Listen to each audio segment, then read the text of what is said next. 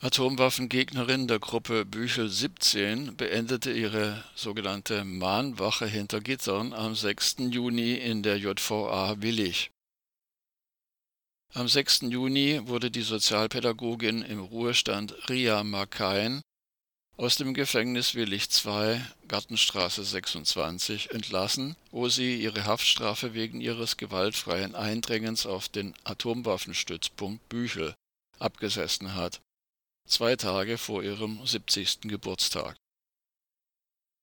Gemeinsam mit 16 weiteren Friedensaktivistinnen und Aktivisten aus ganz Deutschland, der Gruppe Büchel 17, hatte Ria Makain am 30. April 2019 eine Einzäunung des Bundeswehrgeländes durchtrennt und mit Bannern und Plakaten die täglichen Starts von Militärtornados verhindert für diese Friedenstat verurteilte sie das Landgericht Koblenz zu 30 Tagessätzen.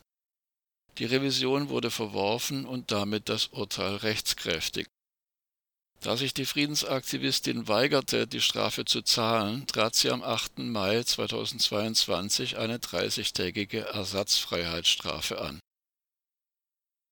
Vor Gericht erklärte sie, Zitat, Sie werden doch nicht rechtfertigen können, dass unser Staat atomaren Massenmord vorbereitet.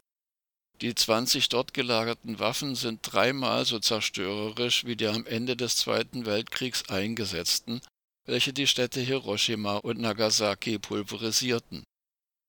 20 Städte im Osten Europas mit 100.000 Einwohnerinnen und Einwohnern sollen derart zerbröselt werden.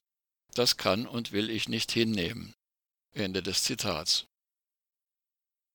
Ria Makain ist bereits zum dritten Mal wegen des Delikts Hausfriedensbruch im Atombombenstandort Büchel inhaftiert worden. Nach wie vor hält sie den zivilen Widerstand gegen den Übungsbetrieb für einen Atomkrieg für dringend notwendig. Die akute Gefahr zeige sich gerade deutlicher denn je angesichts der erhöhten Bereitschaft zum Atomkrieg seitens Russlands und den USA im Streit um die Ukraine. Markein weist darauf hin, dass auch ein Atomkrieg aus Versehen nach wie vor jederzeit möglich ist, da auch Algorithmen irren können und die Vorwarnzeiten zur Überprüfung sehr verkürzt sind.